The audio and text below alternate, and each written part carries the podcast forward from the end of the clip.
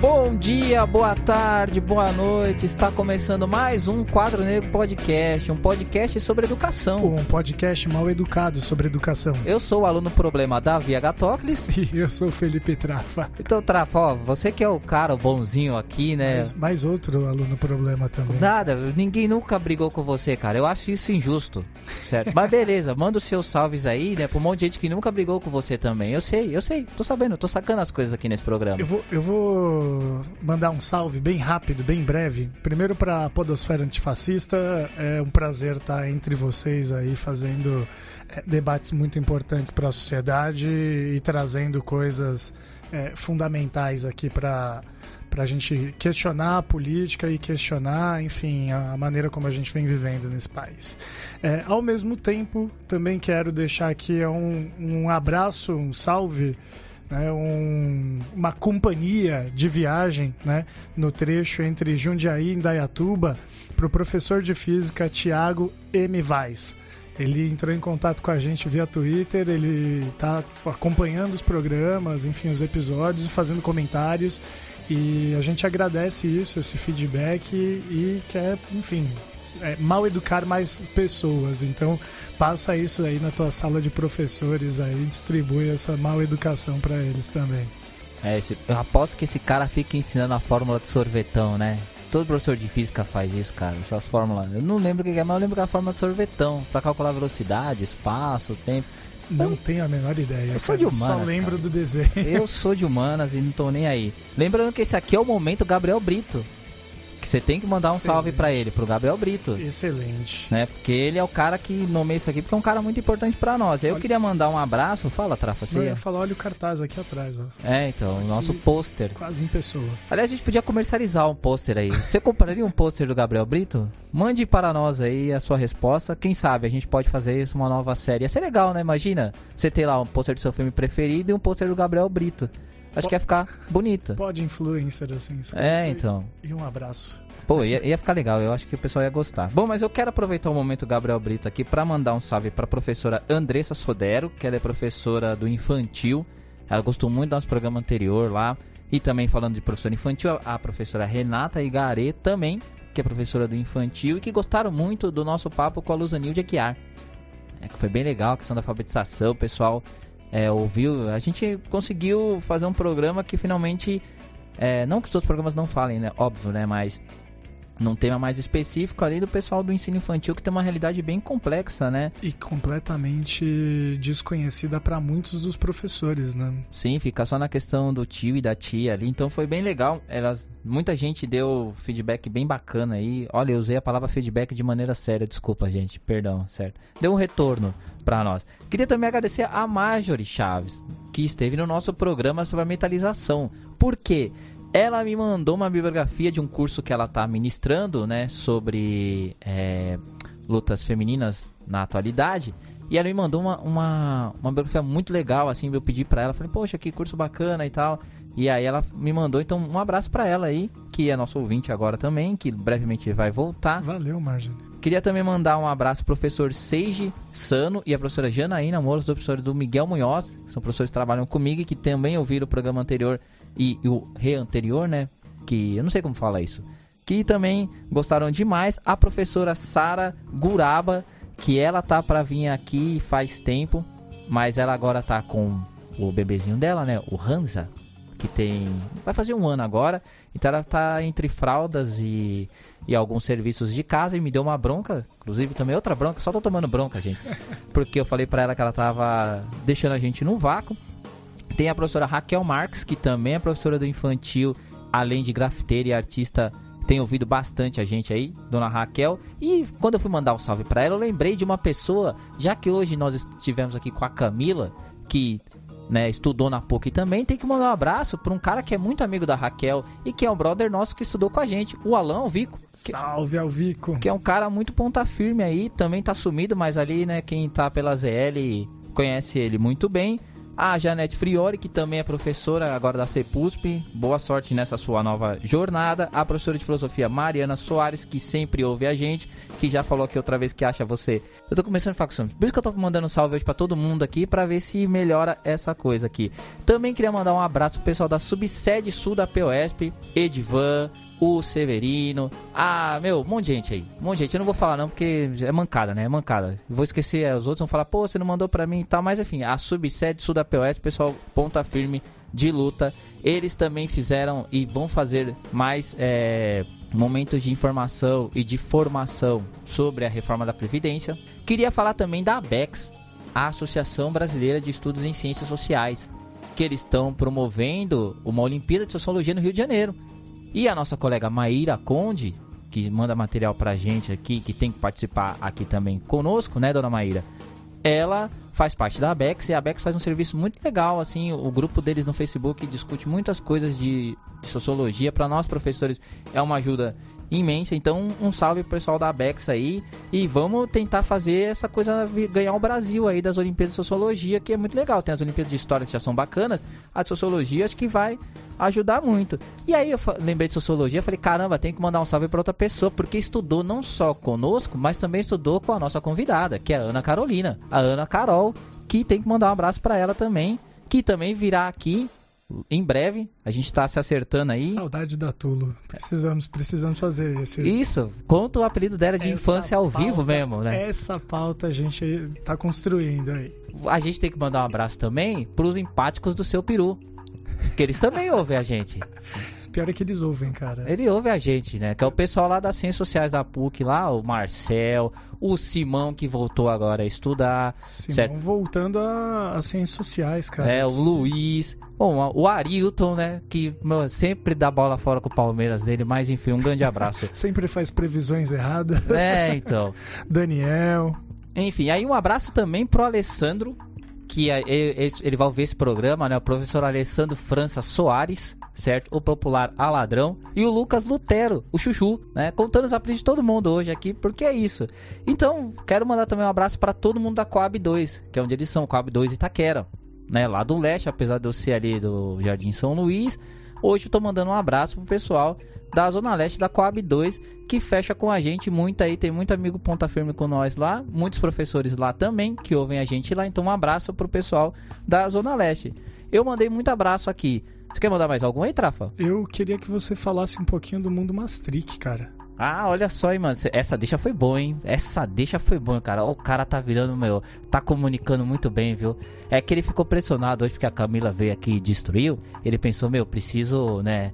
Ó, faz umas aulas com o Gil Luiz Mendes, que tá aqui do nosso lado, que o cara manja, entendeu? Quem ouve o Baião de dois. E aí, meu, porque, ó, sério, tá mais. Mandou bem, hein? O Mundo Master é um outro podcast que eu faço. Eu faço um podcast que eu, eu falo qualquer coisa, né? Porque assim, eu, isso aqui eu falo de educação, então é um assunto meio sério. E eu fico sério. Então lá eu posso falar as groselhas que eu gosto. Que, então quem procura aí Mundo Mastric, certo? No Twitter é Mastric Mundo, né? Que é o contrário. Porque eu tenho também arroba Mundo Mastric, mas eu não lembro a senha. Aí eu tive que fazer outra. Então, assim, desculpa, mas é Mastric Mundo, tá? Que eu uso corriqueiramente. Então eu falo de um monte de assunto. Cara, que... eu gostei muito, gostei muito do episódio 5, viu, cara? Ficou da pesada. É, da banda Ignition aí. Bom, obrigado, obrigado mesmo. Então eu espero que vocês ouçam lá também quem tiver afim e quem quiser saber mais sobre esse podcast, nós somos o Quadro Negro Podcast, estamos no Twitter com o underline Quadro Negro, também no e-mail o quadro negro podcast arroba gmail.com também estamos no site da central3.com.br, que você pode buscar não só a gente, mas como um monte de podcast legal pra caramba que tem lá com a gente. Olha, pra você ver, né? eu tava indicando podcast pra uma amiga minha. E ela falou assim: Ah, meu, mas eu tô ouvindo podcast agora. E ela falou: Pô, eu tô ouvindo lá do meio do Rio. E aí eu tô ouvindo os podcasts da Central 3. Eu falei: Como é que você não achou a gente lá ainda? Pô, então assim, é uma honra estar tá ao lado de podcasts gabaritados como esse, assim. Nosso humilde podcast que no mês que vem, a audiência não sabe, a gente vai completar um ano não um ano exatamente de programas no ar, mas um ano em que a gente sentou um dia e falou, cara, vamos fazer um podcast. As comemorações, o Brasil vai parar, cara. Serão momentos incríveis aí. Passeatas, comícios, eventos, desfiles, paradas. É, tem que se comemorar essa data. Tá certo, meu querido Trafa? Bora! Vamos pro programa aí, né? Essa aula hoje tá que tá. tá é, boa. então. Lembra que assim, o ministro da Educação caiu, mas veio outro idiota. A gente ainda vai falar disso, tá? É, essa daí também tá, tá aqui, ó, em construção, tá? É, então, enfim. Mas não esqueceu de você não, certo? Mas vamos lá que a Camila é muito mais importante neste momento para nós. E para todos os outros, porque ela é sempre importante para nós, beleza? Eu tô indo lá pra aula. Bora. Vamos lá que senão vai tocar. Eu fui.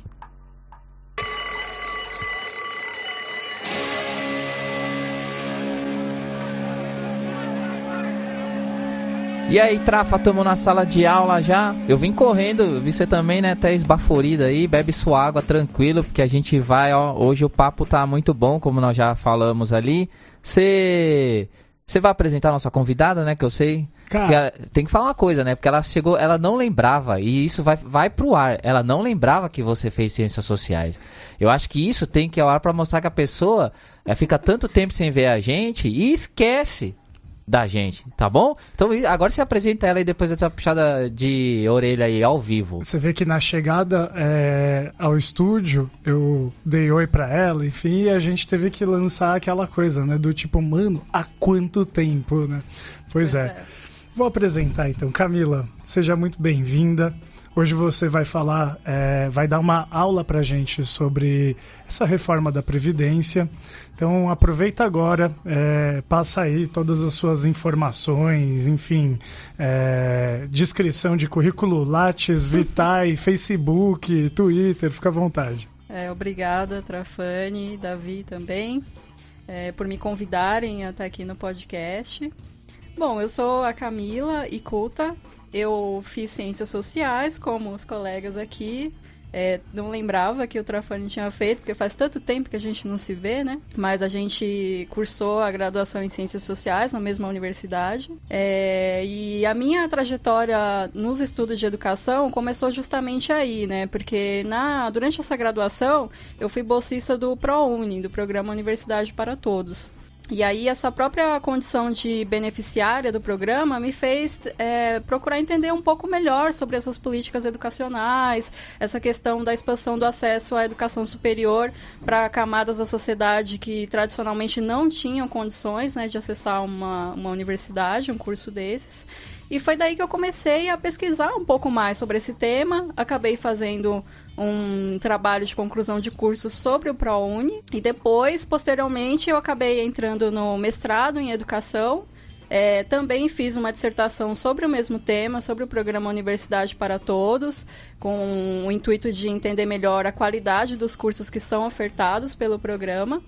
E agora, atualmente, eu estou fazendo o doutorado em educação também nessa área de políticas de educação superior, com o intuito de entender melhor sobre esse processo de expansão de, do acesso, que aí vai muito além do ProUni, mas também tem relação com o FIES, com a expansão das universidades federais e outros temas de interesse aí da área, né? Além disso, é, na trajetória profissional, eu trabalho no DIESE, que é o Departamento Intersindical de Estatísticas e Estudos Socioeconômicos, é, atuo como técnica lá de de assessoria ao movimento sindical brasileiro. E é justamente do Diese que é, saem diversos estudos é, de temas de interesse, né, de políticas que podem afetar a vida dos trabalhadores. E aí, nesse sentido, hoje eu trouxe um pouco da, de, dos estudos é, e análises que o Jazz tem feito sobre a tão falada reforma da Previdência, né? Que afeta com certeza a vida de todos os trabalhadores, não só os que estão na ativa e que vão se aposentar,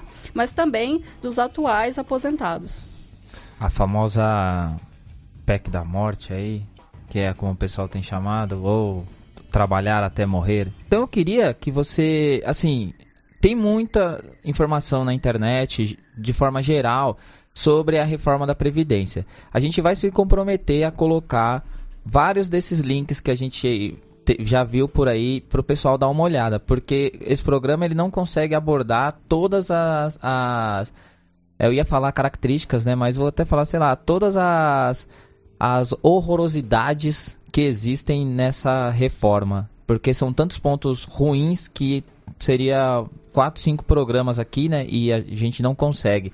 Como aqui o nosso foco é pensar na área da educação. Então, mas antes, assim, de forma básica, eu queria que você fizesse um pequeno resumo para nós do que os pontos principais, para a gente já começar a entender como isso vai afetar na área da educação e os profissionais da educação. Então, Davi, é, a PEC proposta de emenda constitucional 6/2019, que é essa PEC da reforma da previdência, ela tem uma estrutura lógica mais geral que a gente precisa entender com detalhes, né? Antes de ir para as especificidades, que são as mudanças nas regras de acesso, é, de concessão do benefício, de cálculo, enfim. É que ela tem é, uma estrutura mais geral que é muito preocupante, muito mais do que as mudanças pontuais nas regras, porque ela trata de uma mudança estrutural na previdência social, como a gente conhece hoje, e também no sistema de seguridade social. É, ela propõe algumas coisas que são muito perigosas a longo prazo, né, que vão causar prejuízos a longo prazo para a sociedade, para quem vai se aposentar. A primeira coisa que a gente precisa é, pensar aqui é que essa reforma a proposta de reforma ela é mais ampla, mais cruel e mais dura do que a proposta de reforma anterior, que era aquela famosa PEC 287 que foi proposta no governo Temer. Essa PEC 6/2019 ela é muito mais restritiva, né? Esse é o primeiro ponto. Ela coloca como princípio geral, muito preocupante, é a desconstitucionalização da previdência. O que, que é isso, né? Essa palavra enorme, complicada, né? Basicamente, a PEC vai retirar da Constituição todas as regras que existem hoje sobre acesso é, e benefícios da Previdência Social.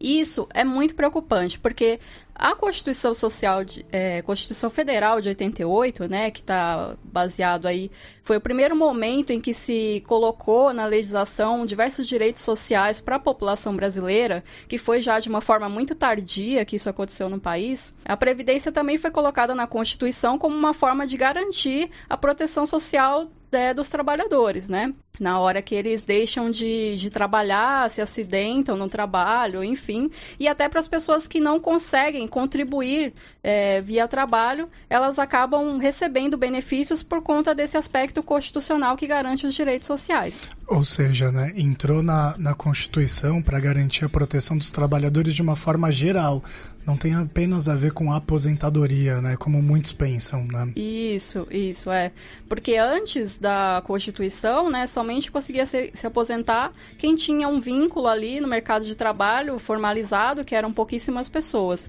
E a partir da Constituição, não. Isso começou a ser ampliado, então, para as demais camadas da população. E a PEC vem com essa proposta de justamente desvincular, tirar todas essas é, questões previdenciárias da Constituição. Por quê? Porque ela faz é, um desvinculamento do que existe hoje na Constituição, que é o sistema de seguridade social que o sistema de seguridade social é baseado em saúde, previdência e assistência social. E aí se vincula um orçamento, né, uma parte do orçamento para essas áreas. E aí a PEC retira, então, essas disposições da, da nossa Constituição.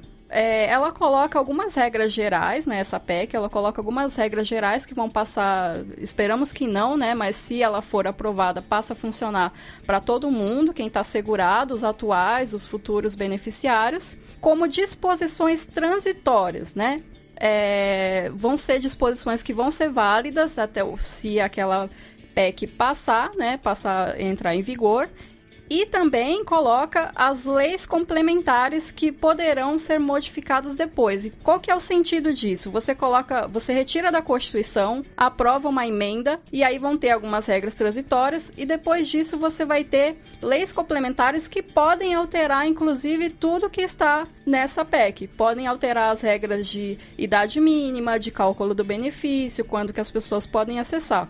Então você tira, é, você diminui, digamos assim, a amplitude jurídica dessas condições, né? Porque para você aprovar uma PEC, você precisa ter um quórum institucional de votação muito amplo. E, e se isso for passar para lei complementar, aí você consegue aprovar muito mais rapidamente. E aí que está o perigo, porque a maioria das pessoas é, pode não perceber isso no curto prazo, mas a longo prazo isso vai ter um grande prejuízo para o país. Imaginar que a cada governo ou a, a cada período, é, de acordo com interesses econômicos, a gente passa por uma revisão de todo um conjunto de leis que garantem ainda um mínimo de proteção, né? Exatamente. Esse é o grande perigo. Essa proposta, ela tem nome e sobrenome, ou melhor, ela tem pai e mãe. Seria esse governo, é isso? Sim, é, majoritariamente sim, né? Na verdade, essa discussão da reforma da Previdência, ela não vem de agora. É fato que principalmente, a gente pode marcar ali depois do movimento de impeachment e tal, a gente teve um, um movimento na política de, ó, temos que ajustar as contas públicas, tem um déficit da Previdência que está crescendo, mas, é, então tudo isso foi sendo gestado ao longo desse período. Agora, essas propostas que nós estamos falando hoje e que chegaram na sua forma mais cruel, mais dura, mais restritiva, né, aí vem com o governo Bolsonaro, de fato. Eu queria uma opinião sua, Camila. Muita gente fala assim, olha, precisa se fazer uma reforma na Previdência, mas não do jeito que está sendo feita agora. Eu queria saber, você, como uma pessoa que analisa isso, precisa fazer uma reforma na Previdência? Se a gente fosse pensar, pensando rápido, assim, é, o que ali que deveria ser feito, assim, de uma maneira pelo menos básica, assim? Se, se, se é que a gente pode perguntar isso e responder isso em pouco tempo. É, certamente é uma é, questão muito complexa, mas é, a avaliação que a gente tem observado de alguns segmentos da esquerda, que, e principalmente leituras do lado da ótica dos trabalhadores, né? É, de fato, essa, essa questão da previdência ela tem tomado uma amplitude muito grande. Existe sim é, um movimento é, de que as contas da Previdência elas têm uma participação muito considerável nos gastos públicos, você tem uma estrutura de modificação da, da população brasileira, você tem a questão do envelhecimento populacional, que de fato tem aumentado, é, até a expectativa de vida né, das pessoas aumentou durante esse período. Então você, a gente tem uma leitura de que alguma reforma da Previdência evidentemente será feita. Eu acho que a nossa discussão e que a esquerda precisa é, se unir em torno disso é não somente dizer que somos contra essa reforma, mas fazer uma contraproposta de reforma com pontos que interessem aos trabalhadores e que mantenha principalmente a questão solidária que existe na Previdência hoje, que é de que trabalhadores que contribuem e que não conseguem contribuir poderão se aposentar. E também de forma mais igualitária, né? condições diferenciadas para homens e mulheres, para categorias específicas. Mas, de fato, é, acho que não dá para fugir de uma eventual reforma da Previdência. Só em que condições que isso vai ser feito. Acho que, na verdade, é pensar um debate popular, né? que se faça algo que seja o que a gente discute aqui com várias coisas ligadas à educação. Então a gente está pensando uma coisa aqui muito mais ampla. É que a sociedade seja chamada a discutir isso, porque sempre se vem com a, a solução, né, vinda geralmente do, de um escritório de dois, três facínora do mercado aí, como se essa fosse a solução para todas as pessoas, né? E não se chama isso. Acho que o problema tem sido esse. Assim, eu não vejo em larga escala uma chamada a se discutir propostas para essa é, essa coisa escabrosa que, que vem aí, né? Tem uma, uma coisa também, é que é, a população em geral, e aí eu me incluo também nesse, nesse grupo, né, tem muita dificuldade em compreender o, o economiquez que está por trás de tudo isso, né? Então se fala de déficit e aí se joga esse déficit como um número amplo, né, e, e, e único, mas a gente não sabe, né, quais são os gastos que estão é, sendo é, feitos e, e, sendo ampliados, digamos, com cada categoria, como é que isso, como é que cada grupo afeta para esse número total desse déficit que a gente está criando nesses últimos tempos, é, como é que grandes empresas, enfim, estão deixando de contribuir e dessa forma fazendo com que esse déficit seja maior, né? É, uhum. dívidas que nunca é, vão conseguir ser resgatadas, de empresas que nunca pagaram também para os seus funcionários o aporte para os seus funcionários. A gente não tem essas informações, né? Pelo menos é, isso não é algo que está dentro do debate público, feito pela opinião pública, porque a opinião pública ela está ela tá justamente girando em torno apenas do, do, dos números é, mais é, pontuais dessa proposta, né?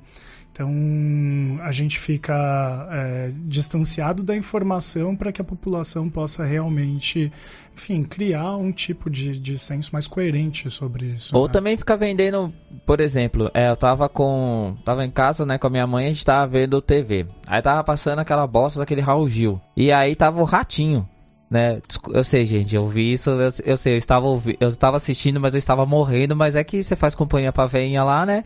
A gente fica lá assistindo junto. Tem que acompanhar. E aí, tava, o Ratinho tava falando sobre tirar o chapéu, né? Aí ele tirou o chapéu pro nosso querido Bolsonaro, né? Tirou o chapéu, falou, oh, não sei o que, ele tá tentando não sei, não sei o que lá, e vai melhorar, e bim, bim, enfim, quase, quase vomitando ali ouvindo ele falando isso. E aí, determinado ele falou assim, porque vocês sabem, gente, um monte de empresários, ele deu um número X lá que eu não lembro agora, está esperando a reforma da Previdência, porque a Previdência ela não deixa o, o mercado investir. E aí vai se criar não sei quantos empregos. Aí, passou uns 5, 10 minutos, né? Minha, eu tava assistindo uma coisa com a minha mãe minha falou: É, tá vendo, né, Davi? Porque você sabe. Você vê que tem um monte de gente querendo investir no Brasil, mas é que não dá para investir é, compra-se esse discurso muito fácil, né? Porque, é. óbvio, ele não tá falando aquilo ali à toa. Ele não é um cara. Não falou isso por acaso, assim, não foi um insight que ele teve. Ele tá falando aquela informação porque ele sabe, porque todo aquele ali é um circo para que ele desse aquela informação ali. E aí é isso, a gente fica lutando contra os caras que são mau caráter. Porque falar isso é mau caratismo. Dizer que tem 5 mil empresários esperando para investir no Brasil, que quantos mil empregos serão gerados por isso, é mau caratismo. A gente tem que combater o mau caratismo até nessas informações. Tem, tem outras nações aguardando o Brasil fazer a sua reforma e mostrar boa vontade, né? Foi é, esse o discurso do, do Facínora agora, que ele retornou de viagem, né? Exatamente, né? É, acho que eles se aproveitam que a população é, tem pouca informação sobre um sistema de previdência que é tão complexo, tem tantas regras, tantas possibilidades de aposentadoria, né? Que justamente as pessoas não conseguem é, entender como é hoje. Para você entender o que vai mudar, você precisa entender como é hoje, né? E já é bastante complexo. Eu queria tocar em outro ponto que vocês falaram é, sobre a participação do mercado nessa reforma, né? Então, seriam dois pontos é, de mais gravidade de forma estrutural da PEC, né? O primeiro eu já falei que é retirada da Constituição e o segundo é a tal da capitalização, né? Que pode significar o fim da previdência pública, como a gente, como a gente convive hoje. A PEC coloca que é possível que seja instituído um regime de capitalização obrigatória individual na Previdência Social. O que, que isso quer dizer de forma bastante resumida, assim? Hoje, na Previdência, a gente tem um regime de repartição simples. Né? Como é que funciona isso? Os trabalhadores que estão na ativa, eles contribuem todos os meses para a Previdência, né? com uma parte do seu salário. Os empregadores também colocam uma parte do, é, desse, contribuem né, para esse fundo e o Estado também coloca recursos para a Previdência. E aí esse fundo, esses recursos previdenciários, eles são repartidos, e é daí que vem o nome, né, modelo de repartição, eles são repartidos para todos os trabalhadores que vão se aposentar, inclusive aqueles que não conseguiram contribuir é, devidamente. Então, a gente diz que é um sistema hoje que é solidário, ele é bastante, ele é baseado na solidariedade justamente por conta dos princípios constitucionais. Com a PEC vem um sistema de capitalização que é justamente no sentido contrário, no sentido do individualismo. Porque a partir desse sistema, cada trabalhador possuiria, digamos assim, uma conta individual, tipo uma poupança, né? Que todos os meses iria colocar ali uma contribuição para sua própria previdência. E aí o que pode acontecer no limite é que, bom, quem conseguiu colocar mais recursos naquela poupança se aposenta com um valor X, né, que é dos rendimentos daquele, daquela poupança, e quem não cons conseguiu contribuir, no fim vai se lascar, né? Essa que é a verdade.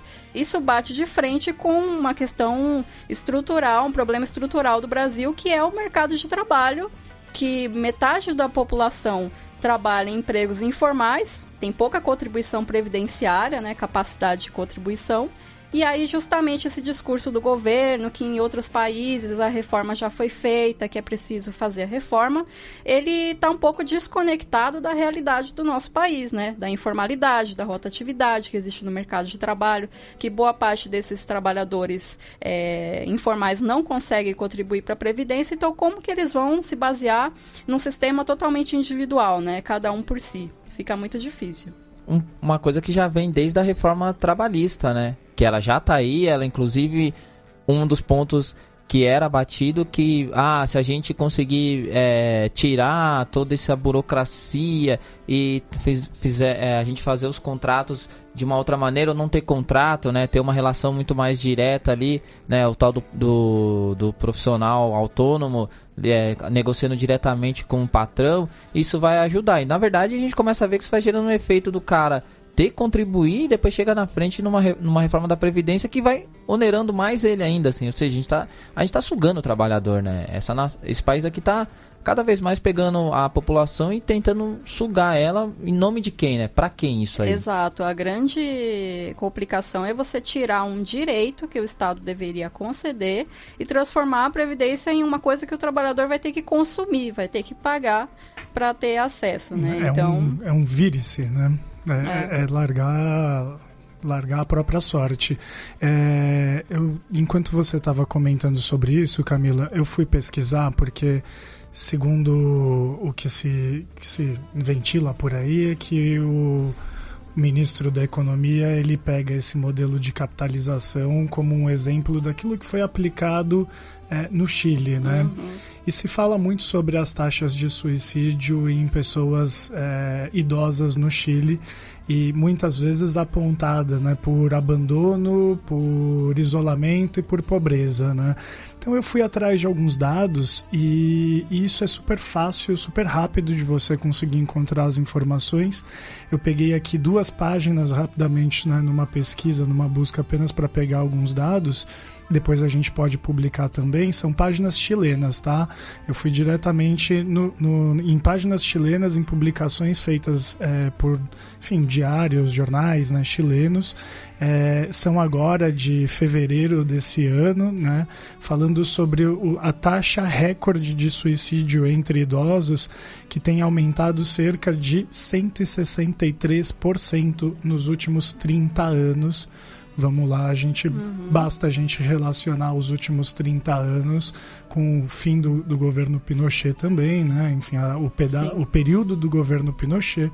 E eu acho que isso traz para a gente é, um cenário que é, se relaciona, né? A gente Exatamente. precisa fazer essa relação. É, a experiência internacional utilizada como referência foi a do Chile. Justamente a capitalização foi instituída lá em 81, né, com o governo Pinochet.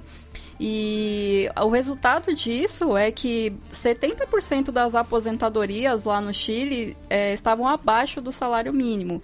Então você é, delegou para a população pobre, idosa, né, é uma situação assim de é, miserabilidade muito grande, né, o que leva as pessoas a não terem suficiência para poder é, participar, né, do da ter uma condição de habitação, de, de alimentação mínima, né?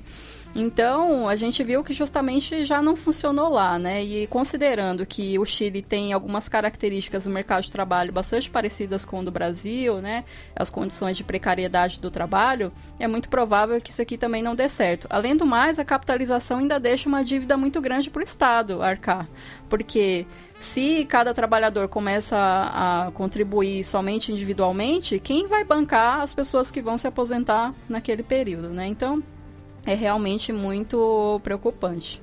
Eu acho que a gente pode avançar um pouco para falar alguns pontos é, gerais da PEC em termos de mudança na regra de acesso e cálculo. O que, vocês acham? Podemos. Perfeito. Perfeito, perfeito. Tá? É, porque esse foi um panorama mais macro, digamos assim, né? Aí a gente pode entrar é, nas questões mais específicas. Só para dar um, um panorama, as mudanças são para todo mundo. Para quem é do regime geral, que é dos trabalhadores do setor privado, trabalhadores rurais, professores do setor privado, e também para os servidores públicos. É, é para quem recebe benefícios assistenciais, como o BPC, né, o LOAS, é para quem tem pensões, então é para todo mundo, para quem está é, tá atualmente tentando se aposentar e para quem já está aposentado. Eu vou falar somente alguns pontos gerais em torno do, da questão da idade mínima e da contribuição, porque a gente vai focar melhor depois na, na aposentadoria dos professores, tá? Mas só para a gente é, ter uma ideia geral, a PEC ela coloca um aumento da idade mínima e do tempo de contribuição para todo mundo, quem está no setor privado e também para os servidores públicos. Hoje a gente tem modalidades de aposentadoria é, no caso do regime geral, você tem aposentadoria por idade ou por tempo de contribuição. Eu vou citar um exemplo bem rápido, que é da aposentadoria por idade. Hoje, é, no setor privado, as mulheres se aposentam com 60 anos mais 15 anos de contribuição. E os homens com 65 anos e os mesmos 15 anos de contribuição. No caso, o que a PEC coloca? Que as mulheres vão ter uma elevação nessa idade mínima de 60 para 62 anos e coloca um aumento do tempo de contribuição de 15 para 20 anos. Então você já tem aí é, simultaneamente dois dificultadores aí na aposentadoria por idade. Os homens permanecem com 65 anos, mas esse tempo de contribuição de 20 anos também é, acaba sendo aplicado para eles. Uma questão bastante relevante é que a aposentadoria por tempo de contribuição, como existe hoje, ela é extinta. Ela não existiria mais se caso essa PEC fosse aprovada. No caso dos servidores públicos, tem uma aposentadoria que é tempo de contribuição e idade mínima, é uma junção dessas duas, desses dois fatores. No geral, as mulheres é, com 55 anos de idade mais 30 anos de contribuição. E os homens com 60 anos mais 35 anos de contribuição. Aí a PEC coloca uma elevação também é, na idade mínima. No caso das mulheres, você tem uma elevação de 7 anos nessa idade mínima, vai de 55 para 62 anos. E nos homens tem uma elevação de 5 anos, vai de 60 para 65 anos. Então a gente vê que todos serão afetados é, de forma bastante contundente nesse, nessa mudança. Com relação ao cálculo do benefício, né, que é, quando pega no bolso, né, a gente já fica preocupado também. O cálculo do benefício, acho que é um dos aspectos mais complexos para a população entender, né? Porque na verdade você tem uma série de etapas que são feitas para calcular. Primeiro, você tem o que se chama de salário de benefício. O que, que é isso? Aquelas contribuições mensais que a gente faz para a previdência, no momento da aposentadoria, o trabalhador ou trabalhadora é, ele vai é, ter um cálculo que vai ser assim: vai ser uma média de 80% das maiores dos maiores salários de contribuição. Né? Então, os maiores salários daquela pessoa que contribuiu, você vai pegar uma média dos 80% e vai desprezar os 20% menores. É assim que é calculado. Com a PEC, se propõe uma mudança que vai ser a média de todos os salários de contribuição. Então você não vai, você vai considerar todos os salários, até aqueles menores, até aqueles do início da carreira profissional. Então isso já vai puxar a média muito para baixo. Depois de você calcular esse salário de benefício, você tem um outro, uma outra regrinha, né, que é bastante chatinha, bastante complexa, que você vai pegar esse salário de benefício e vai transformar no valor da aposentadoria. E aí vem uma outra maldade muito grande, porque hoje essa, esse salário, é, esse valor da aposentadoria, ele começa em 70% daquela média, que já está rebaixada, né? E aí você acrescenta 1% a cada ano de contribuição. Então, se você tem, vamos supor, é, 15 anos de contribuição e já vai se aposentar, você começa em 70%, mais 1% a cada ano, mais 15%, dá 85%. Então, esse seria, 85% do valor seria o valor da sua aposentadoria. Com a PEC, olha só a situação que fica. Essa não vai começar em 70%, vai começar em 60% do valor. E aí é mais 2% depois que ultrapassa os 20 anos de contribuição. Então, não, hoje conta os 15, né? Com a PEC, não. Depois que passa os 20, que já aumentou, aí sim você começa a contar o tempo de contribuição. Então, isso rebaixa totalmente o valor do benefício e a gente projeta que boa parte das aposentadorias no país vão ficar perto do salário mínimo. Eu ia dizer, né? Com esse cálculo, é, para aqueles que contribuíram 30 anos, então, na verdade, ele volta aos 70% né, daquele cálculo. Sim, exatamente, é, exatamente. É uma deslealdade muito grande. Oh, vocês mandaram bem nessa daí, hein? Vocês fizeram cálculo rápido aí, hein? É, Foi bem? é, mas é isso mesmo, o Trafone pegou bem. Se hoje com 15 anos você tem essa média, a mesma média para alcançar com a PEC seria por volta de 32, de... 33 anos de contribuição. É muito absurdo. Ou seja, você dobra o tempo de trabalho e aí você pensa colocar um trabalhador que hoje ele está submetido a uma série de de questões pessoais, psicológicas, é, a sociedade contemporânea, né, ela, ela, ela suga muito o indivíduo em várias esferas, ainda mais se for, uma mulher, por exemplo, que tem outras questões que envolvem também a Uhum. vida de uma mulher na nossa sociedade. Então você colocar isso, dobrar o tempo, você tá pensando uma pessoa que vai chegar lá muito mais debilitada fisicamente. É, porque eu pensa uma coisa básica, a ideia de você aproveitar a sua aposentadoria. A gente tá tirando isso das pessoas, né?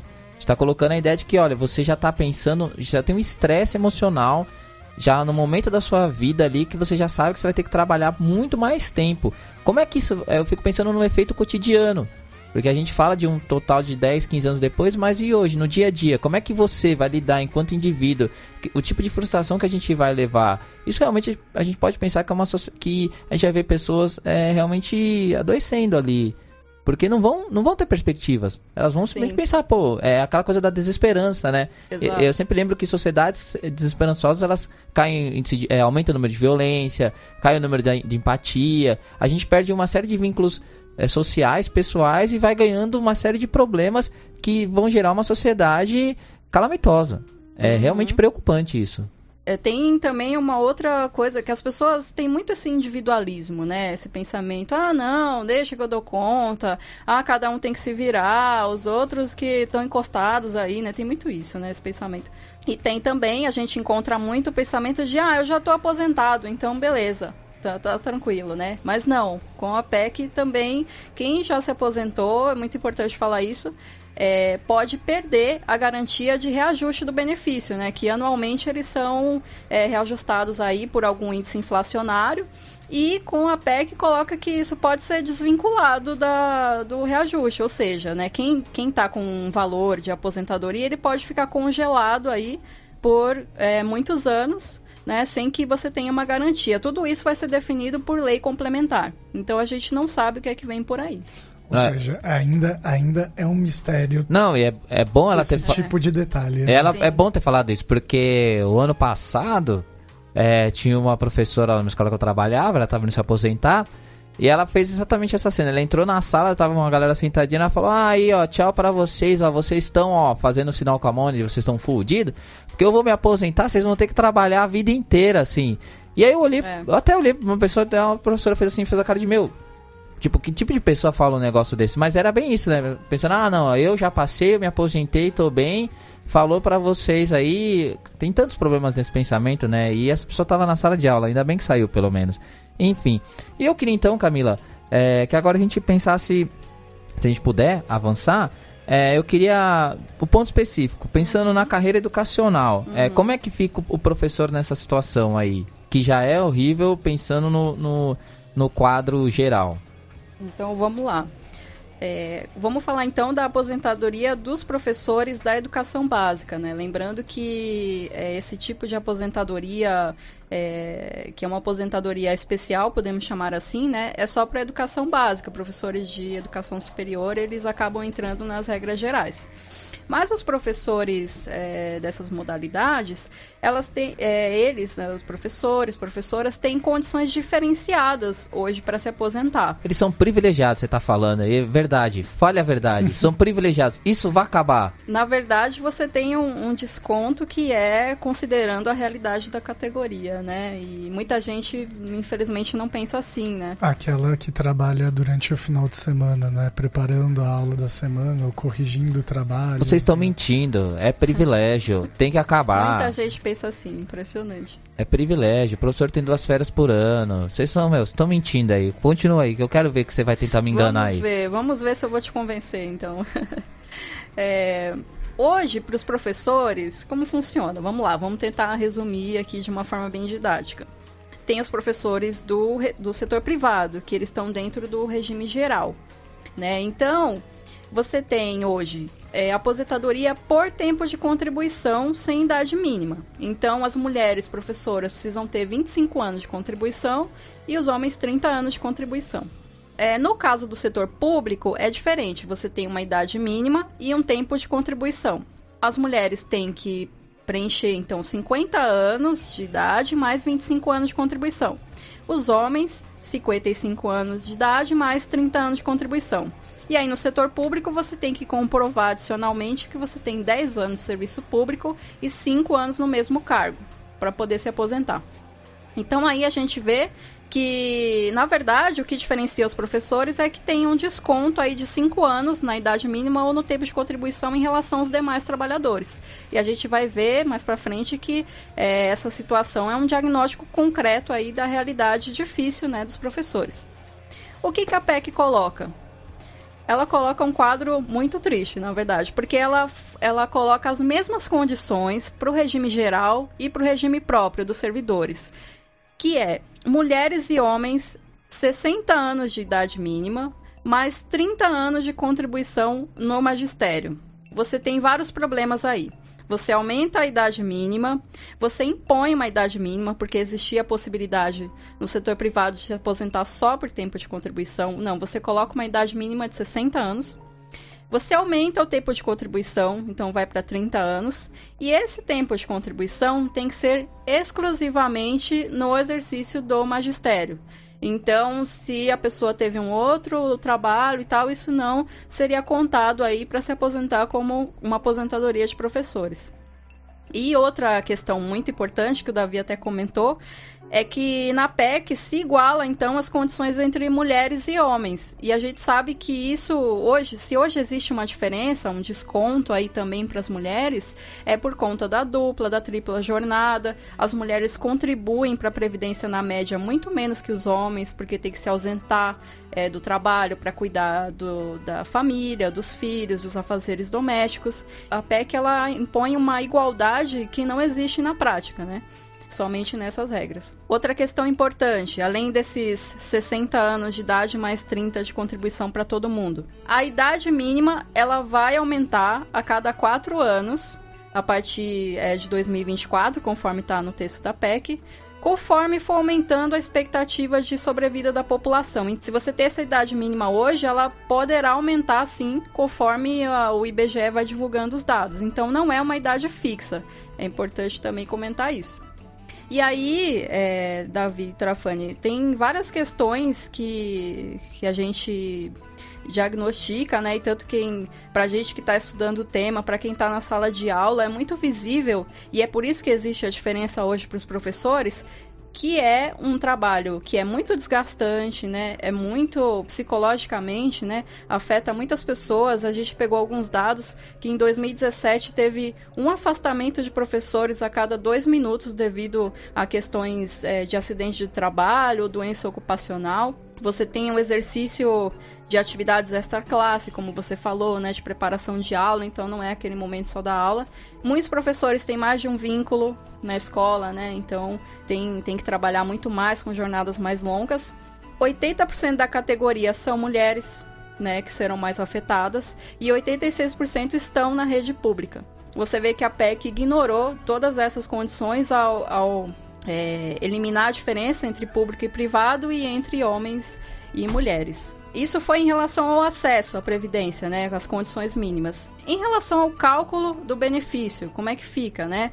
Eu já dei aquelas, aquele exemplo mais geral, mas só para a gente entender, no caso do, dos professores, tem a questão que tem diferença entre o setor privado e o setor público. No caso do setor privado, é, a, a, regra é a mesma que, que existe hoje, ou é a, por, por, uma somatória de idade, mais tempo de contribuição, ou o tal do fator previdenciário, que é uma coisa que baixa muito o valor da aposentadoria. E com a PEC incidiriam as novas regras, que é aqueles 60% horrorosos lá que a gente falou, depois com mais o tempo de contribuição. No caso do setor público, a história é um pouco mais complicadinha, porque depende de quando esse professor entrou no serviço público. É, a gente teve uma emenda constitucional que ela é de 2003 que ela retirou o direito dos servidores públicos de receber é, o, o, direito da paridade e da integralidade do benefício, né? Que era justamente você receber uma aposentadoria do mesmo valor que você tinha na remuneração do seu cargo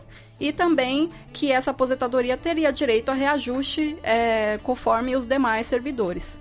Essa emenda constitucional ela afetou esses servidores que entraram depois de 2004. Quem entrou depois disso já não tinha mais direito a essa integralidade e a paridade. Quando a gente observa as mudanças da PEC, a gente tem que ter em mente isso.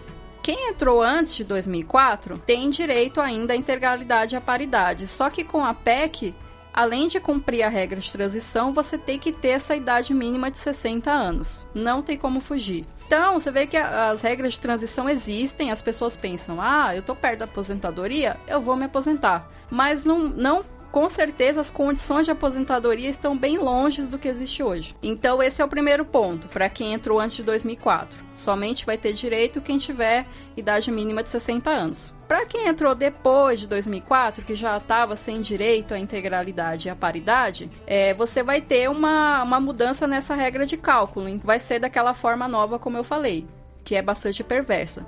Para garantir 100% do valor do benefício, é muito provável que boa parte do, dos professores eles tenham que contribuir por 40 anos, que é mais ou menos aquela soma aproximada do cálculo que a gente fez. Acho que vale mencionar aqui que essas regras de transição elas são muito mais para acessar o benefício, ainda que poucas pessoas consigam fazer isso, do que efetivamente você garantir condições iguais de aposentadoria. Todos os valores vão ser rebaixados. É importante a gente considerar isso. As regras de transição, elas são muito complexas, né? Eu vou tentar fazer um pequeno resumo aqui. Até gostaria de é, deixar para quem está ouvindo, eu vou falar no final, né? Mas tem no site do DIEESE tem informações mais detalhadas sobre isso. Mas, de maneira geral, as regras de transição que estão colocadas para pessoas que estão perto da aposentadoria, seja por idade ou tempo de contribuição, os professores vão ter um desconto de 5 anos no tempo de contribuição e na idade mínima. Só que, por exemplo, é, pode entrar na regra de transição quem em dois, é, no, no, momento atual, né, a mulher que tem 51 anos e o homem que tem 56 anos. A mulher tem que ter 25 anos de contribuição como professora e o homem 30 anos. Mais 20 anos de serviço público, mais 5 anos de tempo no cargo. Só que aí tem uma pegadinha. Porque se você preencher a idade mínima e o tempo de contribuição e o tempo no serviço público, ainda assim você tem que preencher uma somatória de pontos que é um negócio super complicado, né? Porque aí a professora tem que ter 81 pontos no mínimo e o professor 91. E se você soma aquelas idades e tempo de contribuição que eu falei, não dá 81, não dá 91. Esse é o primeiro ponto. Então você vê que o acesso é muito mais dificultado. Outra questão, a regra de transição ela anda, né, conforme vai passando o tempo. Então, 2019 começa em 81 pontos, 2020 vai para 82, 2021 vai para 83. Aquele professor que ele está tentando se aposentar, ele vai, a cada ano que passa, ele vai se, se afastando mais da condição de aposentadoria. É, fica correndo atrás de um benefício e isso vai aumentando. Tanto que em 2033 a, a somatória já vai ser de 95 pontos. Desculpa só o, a metáfora, é que se a gente pensar nos pontos, a Previdência é pontos corridos, mas com o trabalhador ela é mata-mata, né? então. É. É, vai acabando com a gente, é, que é agoniante, né? E aí você pensa num trabalho mais desgastante, porque a gente já tem estudos que mostram que é, o trabalho em sala de aula vai ficando mais complexo a cada ano. Esses dados de, da, da, da, saúde mental do, do, do professor, né, ela, são, só vem aumentando cada vez mais. E aí pensa isso na agonia dele em se aposentar. Quem, quem trabalha em escola vê professor perto de se aposentar, a gente já vê agonia num sistema que é fixo. O cara sabe, olha, daqui tantos anos eu vou me aposentar. E agora pensa isso num, num sistema que é móvel, né, que vai andando ali. É, é. é horrível, é horrível. Aí você pensa, aí olha só o quadro, né?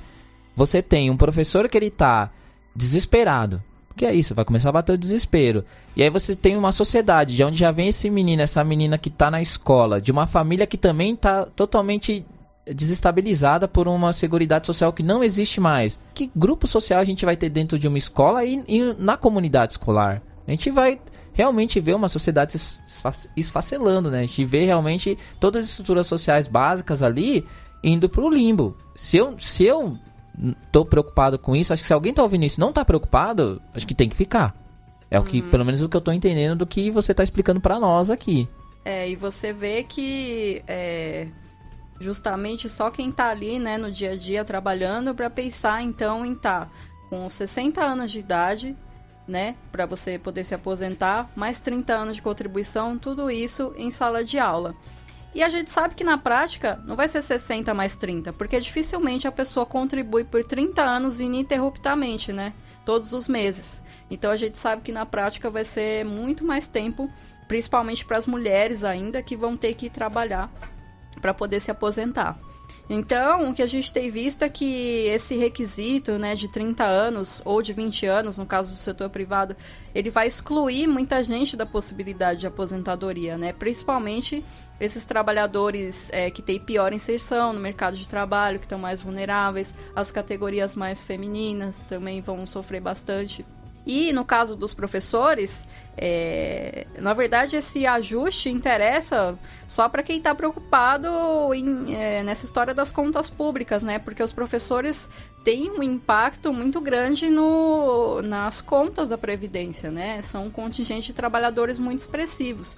Então você mexer justamente na, na aposentadoria dos professores é algo que está sendo estão tramando aí, né? Que é, é, eles... é dizer de onde eles estão pensando em tirar o respiro, né? Para balancear esse, esse déficit, né? É, exatamente. A tal da austeridade, né? É, pois é, exatamente. E, e aí é isso, a, a, essa PEC ela acaba tratando os desiguais é, como iguais, né? E a gente é muito difícil, inclusive, né, é, contribuir com esse pensamento, né? Porque as pessoas têm esse discurso de somos todos iguais, precisamos de igualdade, mas na prática as pessoas saem de pontos diferentes, né? De, é muito. As pessoas confundem igualdade com equidade, né? Porque é justamente isso. A gente está falando de tratar é, de forma diferente para trazer a igualdade, né? Que é aquela é. que não existe na prática. Exatamente, né? Você tem que é, impor medidas que compensem de alguma forma, né, as, as diferenças históricas aí. Por exemplo, para professores está igual para homens e mulheres a idade mínima de tempo de contribuição, o que é bastante coerente considerando que na própria PEC tem outras categorias e modalidades que têm diferença, né, entre homens e mulheres. Camila, eu queria, quando a gente estava preparando essa pauta, você mandou para a gente para explicar um exemplo bem básico. Eu queria entender ele porque quando a gente fica falando sem dar um exemplo real, muitas vezes as pessoas elas não não conseguem compreender. Então eu queria que você desse esse exemplo que você trouxe pra gente, que eu achei ele, na hora que eu li assim, ele a primeira vez eu até falei, caramba, eu tô lendo errado, ou a Camila mandou errado. Mas, é, porque eu fico pensando no professor que eu tô vendo ali no dia a dia chegando nesse ponto. E aí eu queria que você falasse um pouquinho sobre esse exemplo e explicasse a partir desse exemplo é, essas coisas e mais alguns detalhes que você possa destacar como interessante ali, ou como triste, como você queira classificar. É, são interessantes e tristes ao mesmo tempo, mas o importante é que a gente conheça como é hoje, como vai ficar, para que a gente possa alertar né, a população, passar essas informações, é, principalmente essa parte do acesso e do valor, né, que vai mudar bastante. Então, a gente é, tenta fazer esse esforço né, de entender essas regras tão complexas. Bom, eu trouxe um exemplo que é bastante simples, né? Eu vou tentar explicar de forma bem. É, uma forma mais. Vamos tentar fazer devagar aqui para todo mundo entender, né? Eu trouxe um exemplo de uma professora que é do serviço público, que está no regime próprio. É, a gente colocou o nome aí, a Maria Lúcia, vamos chamá-la de Maria Lúcia. Ela tem 40 anos de idade e ela tem 10 anos de contribuição. Ela entrou depois daquela emenda lá que eu falei, então ela já não tem mais acesso à integralidade e à paridade. Ela entrou depois é, de 2004. Com 40 anos de idade, 10 anos de contribuição, ela poderia hoje se aposentar por tempo de contribuição. Então, faltariam 15 anos para Maria Lúcia se aposentar. Por quê? Porque ela tem 10 anos, mais 15 ela atingiria 25 anos de contribuição e a idade mínima também, que é de 55 anos. Essas condições se dariam em 2034, que é quando ela enfim atingiria esse tempo mínimo e a idade mínima. Tudo bem, aí ela ia conseguir se aposentar. Seguindo isso, o valor da sua aposentadoria, sem a reforma, ia ser 100% da média das 80% maiores contribuições. Por quê? Porque eu falei aquela um pouquinho antes, né, que hoje é assim, 80% das maiores contribuições, né? E ela já atingiria 100% porque ela completou ali o tempo de contribuição que ela, que ela é, precisava para atingir esse cálculo.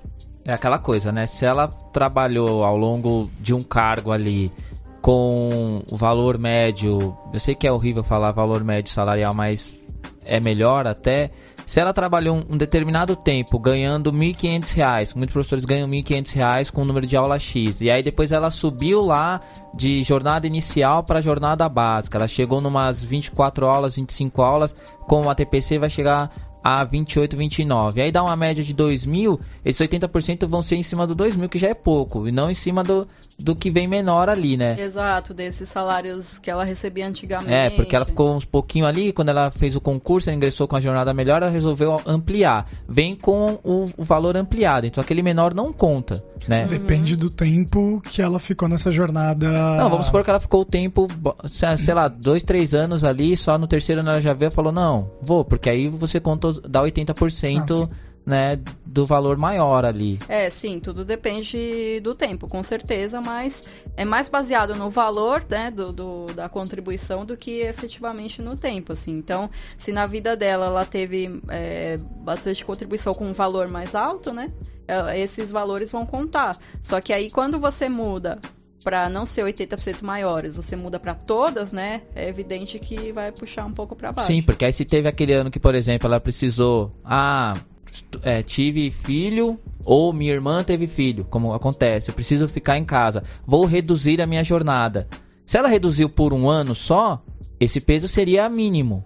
Se ela agora contando do total, isso vai pesar muito mais, né? Já vai jogar a média dela lá para baixo, né? Porque você vai ter essa soma aí como um salário total. Pensar que às vezes o professor reduz a, a jornada para poder, enfim, se reciclar, voltar a estudar, uhum. né? Então, ou seja, tudo isso vai ter o peso, na verdade, você vai estar tá investindo em você, mas vai estar tá diminuindo a sua aposentadoria lá. Olha, é, olha como você é, vai gerando. É um desinvestimento. Exatamente, que o, você vai pensando exatamente o contrário. Não, eu não posso, cada vez mais que eu tiver opção, eu vou ampliar a jornada. E aí você começa a ter um outro efeito. Eu sei que não estava dentro do seu exemplo, mas é porque a gente começa a ver Sim, efeito claro. cascata aí, do, de vários professores começarem a ter mais aulas e, a, e vários professores que não têm tempo de serviço suficiente, não têm classificação é, alta dentro da casa, vão perdendo aula porque as aulas vão ficando na mão de quem precisa ter maior salário para poder já pensando lá na frente na aposentadoria. Então, ao mesmo tempo que você vai ter um professor com muito mais aula, se desgastando muito mais, você vai ter outros professores que vão estar tá, ou com pouquíssimas aulas, que elas vão ser garantidas se isso se ele for efetivo ou estável, e se ele só for é, OFA é, sem estabilidade ou eventual, um desespero de pegar aula em dezenas de escolas, né? Se conseguir pegar.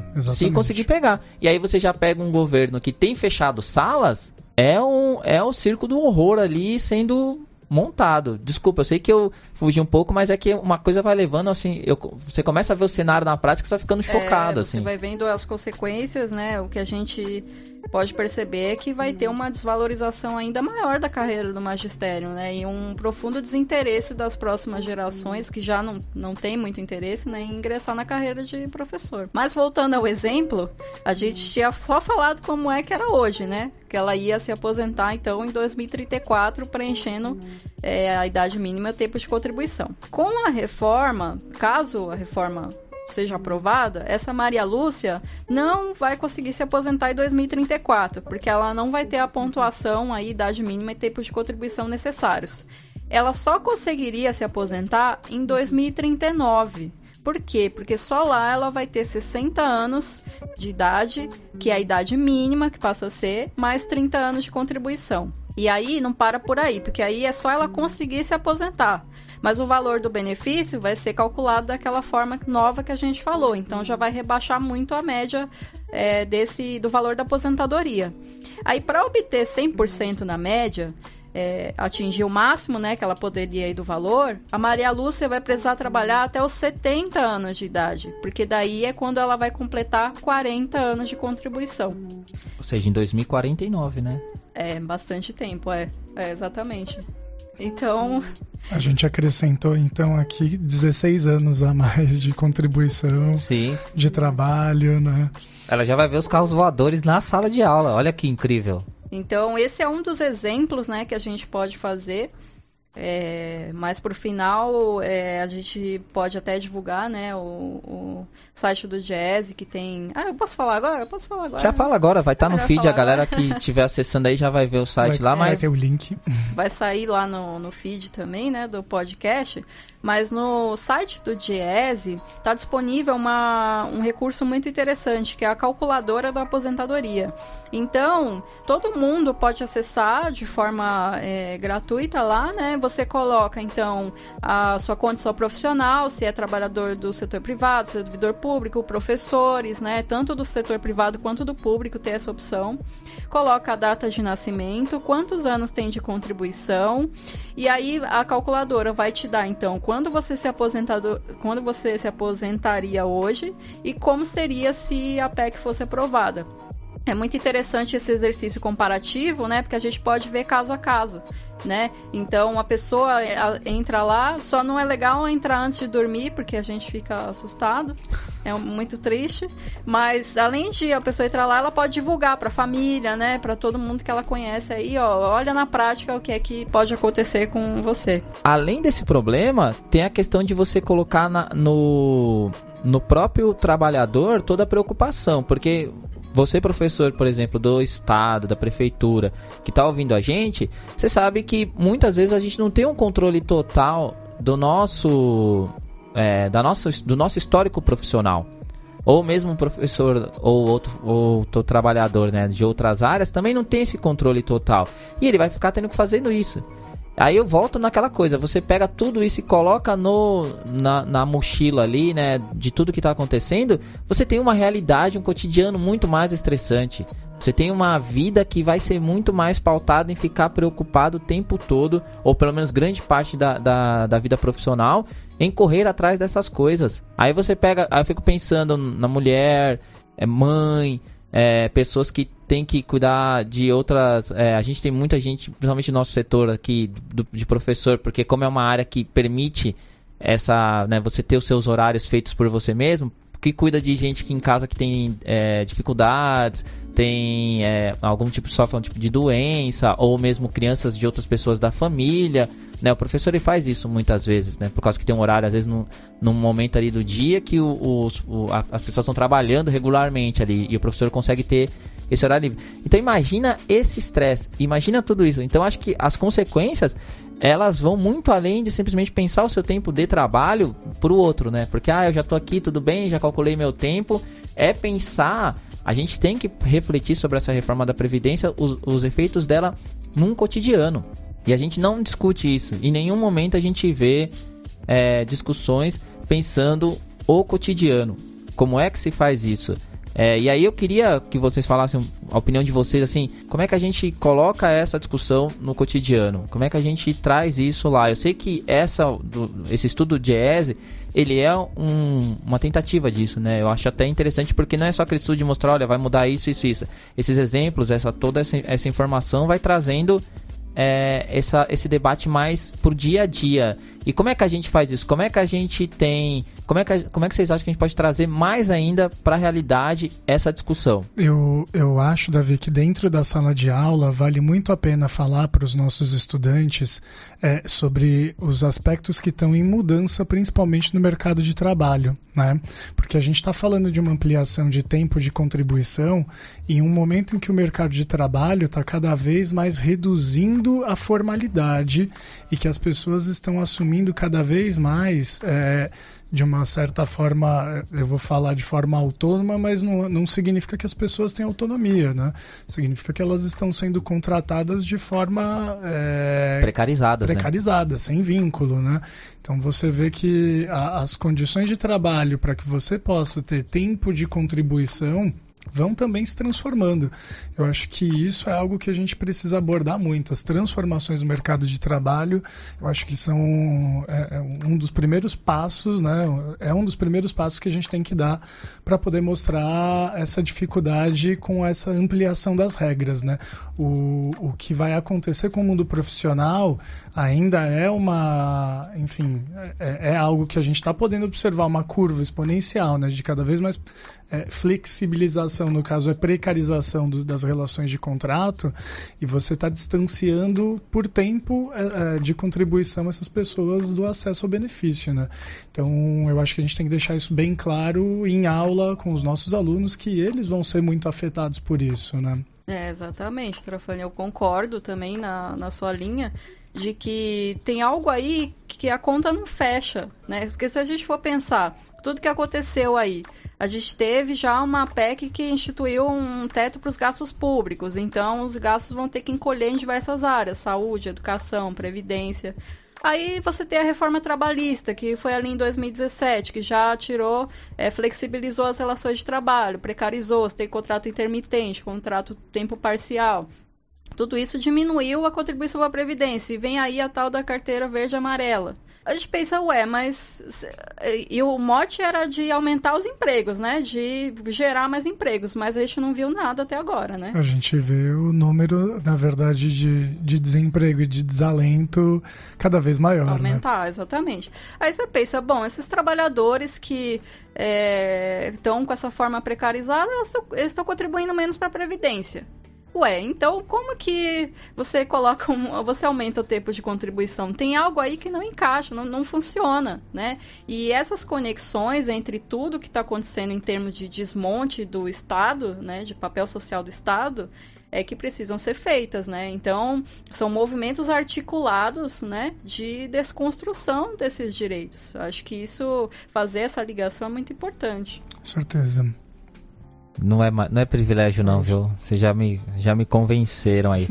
e tudo isso, Camila, já que você foi apontando isso, é a questão dessa falácia que há em torno dessa, dessas reformas, né? Como a gente está vendo na real, um desmonte do, do nosso Estado, né? É um desmonte que vai casando com todo esse processo que a gente tem visto nos últimos anos no Brasil, assim. Aí vão, vão se colocando todos esses argumentos, vão se dando, é, é, vão floreando o que na realidade é um, é um sucateamento da vida. A vida no, na nossa sociedade, no nosso dia a dia, no nosso cotidiano, ela, ela, tem sido sucateada. Aí eu lembro de, né, do programa anterior, né, do, com o Christian Dunker, quando, quando ele fala do mercado de trabalho, né? E ele fala que a gente educa por um mercado de trabalho hoje que ele nem existe mais e que a gente está enganando o nosso aluno. E na verdade a gente está vendo todo mundo sendo enganado que as pessoas elas ficam enganadas, elas ficam com esperança, porque como é que você fala para as pessoas não terem esperança quando ela tá ali é, ganhando, é, desculpa, né, é, vendendo almoço para comprar janta, é, as pessoas que vivem no limite, aí você engana elas, e aí como é que a gente pode achar isso normal? Como é que a gente acha é, é muito mau caratismo, assim, realmente a gente vê um momento que é política de Estado, o mau caratismo, a desinformação, num nível que não é só o que a gente já discutiu em vários programas, é num nível ali de, de sobrevivência. E aí a gente tem, então eu sei que é, esse, esse estudo que vocês fizeram aponta exatamente para isso, né? Que isso são várias falácias que vão se juntando ao longo do tempo e que essas falácias elas estão é, que precisam ser rebatidas, né, Camila? Sim, é, o governo ele tem se apoiado em discursos que são facilmente absorvidos pela população, né? Então essa história estamos combatendo privilégios, estamos combatendo as fraudes, né? É, mas se a gente pegar justamente os dados da Previdência, eles apontam que 80% das aposentadorias são de um salário mínimo. Então, esses privilégios, essas fraudes, eles são exceções e não é isso que está sendo combatido, né? Esse ajuste ele está sendo feito na parcela mais pobre da população. Eu nem falei do BPC, né? Mas a é um dos pontos mais é, graves nesse sentido da população pobre, né? Você pegar o benefício que é concedido para os idosos, idosos e idosas, né? Hoje, para pessoas com deficiência, que é do valor de um salário mínimo e passar para 400 reais, né? É, isso, seria isso, né? Um combate aos privilégios? Eu acho que não tem o menor cabimento. É um benefício que é justamente para as pessoas que não conseguiram contribuir, né? Não conseguiram se aposentar. Outro ponto que é, vem sendo falado é do tal aumento da expectativa de vida, né? Que as pessoas estão vivendo mais, você precisa ajustar a previdência a isso. De fato, se você pegar a média, e é importante a gente reconhecer quando existe é, uma. como as informações são concretas, né? Se você pegar a média da, do, da expectativa de vida da população brasileira, de fato ela aumentou e a diferença entre homens e mulheres diminuiu. Mas é, eles esquecem de considerar a desigualdade que existe no país. Então, se a gente pegar a mesma expectativa de vida da região norte para a região sul, você pode ter diferença de até oito anos nessa expectativa. Então, são diversas coisas que não são consideradas. Se você olha dentro da cidade de São Paulo, você também. tem um mapa muito diverso também, olhando por bairros, né? Você tem bairros onde a expectativa de vida é muito mais alta, né? E bairros que a gente sabe é, que a expectativa de, de vida é muito mais baixa, justamente pela precariedade, pela falta de, de assistência de acesso a serviços básicos, né? Exatamente, é todo um conjunto, né, que não está sendo considerado, né, e que em outros países que foi feita a reforma, em muitos desses países você tem um conjunto de políticas públicas mais eficientes também, né, então aqui está sendo proposta uma reforma, só que sem dar um outro tipo de auxílio para a população, né. Então tudo isso é muito grave. É, voltando àquela questão inicial, eu acho que a gente não tem como escapar de uma discussão sobre a reforma da Previdência. É, então, acho que um momento a gente tem que lutar contra essa reforma, mas é importante também um momento de propor é, alternativas a isso, né? Porque realmente essa discussão já vem de muito tempo, de longa data.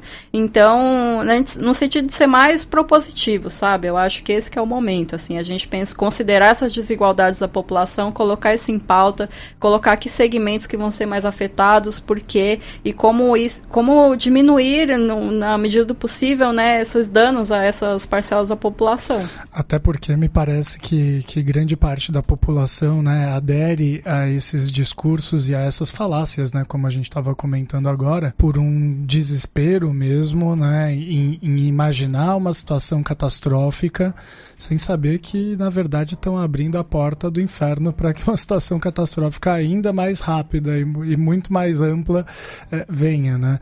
É, eu acho que a gente precisa mesmo, né, fazer com que esse debate ele tenha ele tem uma maior amplitude, que realmente as pessoas que, que desejam mudança entendam né, é, mais sobre o assunto né, antes de, de decretar a posição, porque é preciso que a gente é, faça de forma mais democrática né, uhum. essa, essa transformação, pensando é, na necessária uh, discussão sobre a Previdência. Né?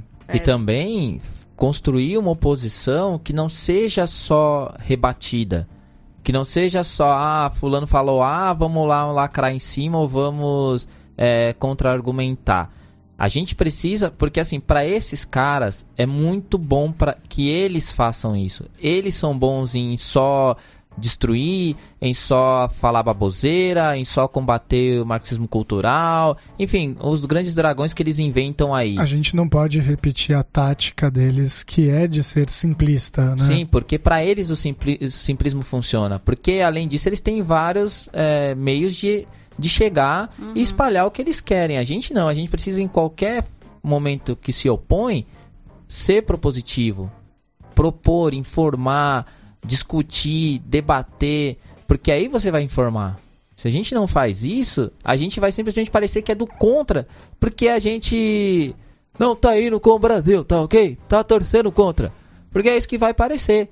Vai ficar, e, e na, quando na verdade não é. E aí eu fico pensando, Camila, você vê alguém ou algum setor, claro, além do Diese, com esse estudo, é, você vê que de onde vêm é, ações propositivas contra a reforma da Previdência? De onde é que você vê alento aí, assim? Se vê, né? Olha, tem. É claro que no âmbito do jazz, né, esses estudos não são pelo jazz em si, né? O jazz tem a finalidade de assessorar o movimento sindical. Então, a partir desse próprio movimento das centrais sindicais, né, existem algumas contrapropostas de reforma da Previdência, ainda que não de forma unificada, né? A gente tem visto algumas propostas e não uma proposta fechada, unificada, mas já tem sim alguns movimentos em torno disso, principalmente é, no sentido de formas diferentes de arrecadação para a Previdência, né, que o Trafani até falou um pouco, essa questão de recuperar as dívidas, né, cobrar né, os, os devedores da Previdência, instituir novas formas de arrecadação, mexer um pouco nessa questão do conflito distributivo no fim, né? Que é você, o que é que você vai priorizar? Que é, o, o país vai pagar o custo dessa previdência em detrimento de outras coisas, tipo pagar juros da dívida. Então você tem sim é, algumas iniciativas nesse sentido. Algum, alguma parte também do meio acadêmico também tem produzido muito, muito material, muito subsídio para isso. Infelizmente ainda são ações com pouca visibilidade, né? Mas eu acho que o nosso papel é justamente tentar alertar as pessoas cada vez mais para isso. O pessoal da Auditoria Cidadã fez uma cartilha também com bastante informação sobre a reforma. Eu acho que vale muito a pena conhecer, tá? Uhum. São essas ações, né? Eu acho que a, a gente tá, tá engateando. O problema é que a gente tá engateando e o cara do lado tá correndo, né? A gente. É, esse é o problema, né? É discrepante isso. E infelizmente é um, um, um atraso. É, Camila e Trafa, vocês. E aí, o que, vocês acharam? Conseguiram? Você acha que deu aí ou vocês precisam falar mais alguma coisa? Fica à vontade, Camila. É, Bom, eu acho que a gente deu um panorama geral. Eu sei que é muito complexo, ainda mais para quem está ouvindo, né? É, às vezes a gente precisa de alguns recursos visuais até, né, para entender esses esquemas todos. Mas no site do Diese tem bastante informação, né? www.diese.org.br. Lá tem um guia de consultas sobre a PEC, então em cima do texto da PEC, ponto a ponto, é, explicando melhor como funciona. Tem um estudo que é voltado para o impacto para as mulheres, né, em especial dessa PEC, e aí Está incluso justamente a questão das professoras, então vocês podem consultar mais detalhes e a própria calculadora que eu já mencionei. Caso tenham dúvidas também, né, podem é, entrar em contato comigo, eu estou à disposição também para esclarecer o que eu puder nessa, nesse assunto. E não só isso, a gente vai disponibilizar aqui o nosso Twitter, né, que é o underline quadro negro, o nosso e-mail, que é o quadronegropodcast.gmail.com, as contas pessoais minha e do Trafa de Twitter também. Pra que, ou o site da Central 3, que tem lá o espaço para deixar os seus comentários. Que assim, você deixar comentários com dúvidas, a gente vai sim se propor a pegar essas dúvidas e encaminhar para Camila também e que de alguma forma sejam respondidas. A gente não sabe se faz outro programa diretamente só com dúvidas ou porque bem provável que vão aparecer questões que talvez tenham que voltar. Então já estou te convidando a voltar aqui, até porque a gente está vendo ainda um processo em que essa essa proposta ela está sendo debatida. Então, quando a gente chegar nela no, no momento final, a gente vai precisar voltar aqui para sentar e discutir o que foi co colocado, o que foi tirado, o que mudou, o que piorou, o que se possivelmente melhorou. Então isso já vai ser um, um, uma aula que a gente já está marcado. Então nesse meio tempo a gente vê como a gente lida com essas dúvidas. E eu sei professores, professoras, funcionários, funcionários que tem muitos casos específicos. Então entrem lá na calculadora digital, deem uma olhada, conversem com o agente de organização escolar aí de vocês, o, o pessoal responsável pelo RH e outros setores, é, procurem pelo menos é, dar uma saber um pouquinho como está a sua vida profissional ali, para tentar compreender em que pé tá essa situação. E você que está pensando o que fazer, eu acho que coisas legais a se fazer. Chamar a comunidade para debater. Você que trabalha numa empresa aí, pô, chama os seus funcionários, senta um dia ali, conversa com eles. É, eu sei que, pô, tem a questão do patrão e tal, mas, pô, tem grupo de WhatsApp, vocês podem bater um papo ali. Seja o chato de. A gente tem que voltar a ser chato. Não chato só de ficar querendo responder coisas em cima, mas ser chato de, olha, galera, vocês viram aqui, olha só, eu fiz o cálculo aqui, pô, vou trabalhar tantos anos, você viu? Pô, faz isso no, no, grupo da sua família, faz isso no grupo dos seus amigos, é, dos caras que você joga a bola, é, vamos ser chato um pouco, acho que é o momento de ser chato. Porque é isso que eu acho que é o importante. E você que tem a oportunidade, que vocês que trabalham com centros culturais, trabalham com outras áreas, sei que muita gente ouve nosso podcast tem ligado a, a, essas áreas, pô, faz aí um dia para debater a previdência, não só um debate entre os próprios os próprios pessoas que estão ali no dia a dia, né? Mas tenta chamar a comunidade, conversar com as pessoas. Você pode produzir um folheto, produza um folheto. A gente fica muito nessa coisa de ah, não, né? Um post no Facebook ou, uma, ou no Twitter salva ali. Mas ainda, né? Vamos tentar. É trabalho de formiguinha, é, mas acho que é o que a gente pode fazer nesse momento. Teve, teve tanta gente, né, que se propôs de repente a fazer a campanha do vira-voto, né? Sim. É, mas é, não, não é algo que a gente só constrói por rede social, a gente precisa estar ali, ó, no, né, no dia a dia, sentar junto, conversar. É, quando você tem a ferramenta na mão, fica muito mais fácil. Então, trabalha com, com dado, trabalha com informação. Vai ser muito mais fácil de você conseguir, enfim, mostrar o, as consequências disso, né? É isso, senhoras e senhores?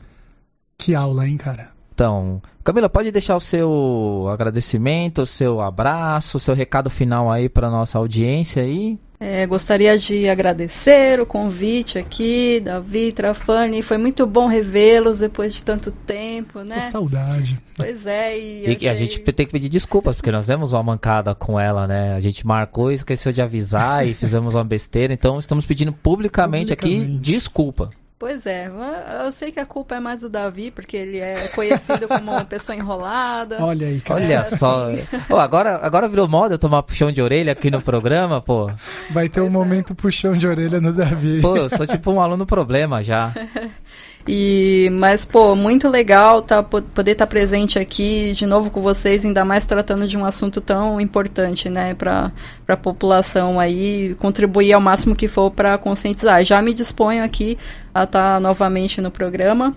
É, com certeza, para mim, foi um grande prazer participar do podcast. Muito obrigado. E olha, tem uma coisinha. É, eu acho muito legal estar com a Camila que hoje que nós tivemos esse programa legal, porque ver Camila ganhando o mundo é algo que eu fico muito feliz, né? Essa Poxa. pessoa merece demais, gente. Sério, essa pessoa merece demais. E para finalizar, eu nem comentei isso, eu nem coloquei na pauta. É, nós vamos ouvir um som, né? Nós vamos ouvir aí para acabar, nós vamos ouvir Ratos de Porão, cara. Esse som porque a, a música ali fala o seguinte: a degradação tem o seu preço, de trecho em trecho para trabalhar, a liberdade em troca de miséria. Mancada séria pode matar. A soma de toda a pobreza desmoraliza o social. Mão de obra farta escravizada. Direitos humanos é opcional. Quanto custa um homem no expresso da escravidão? Quanto custa um homem, expresso, um homem no expresso da escravidão no Brasil? Enganado pelo tal de gato, explorado pelo fazendeiro, meses e meses de trabalho, enganado e nada de dinheiro. Então vocês vão ouvir aí Expresso da Escravidão que está no disco né, Homem Inimigo do Homem, de 2017. Eu, não lembro a data direito. Eu não vou pesquisar, não vou dar um Google, não. Vai assim, o pessoal do Ratos de Porão que me desculpem aí. O Juninho, um grande abraço para ele. E pro João Gordo. Então a gente vai ouvir esse som aí e vamos acabar. Eu tô indo embora então, Trafa. Eu fui, beleza? Eu vou ficar com a sonzeira e já vou indo então, também. Então vamos aí. Valeu. Então, tchau, tchau, Camila. Tchau, todo mundo. Tchau, Gil Luiz Mendes, que ficou assustado aqui. Vocês não viram. Durante a gravação, o rapazinho ficou aqui com um olho desse tamanho. Né? Porque ele ficou ouvindo pensando, meu Deus, eu tô lascado. A gente tá, mas a gente, né, a gente solta um pouquinho a mão às vezes para poder abraçar e dizer, vamos embora, né, gente? Beleza? Falou, eu fui, hein? Tchau, tchau.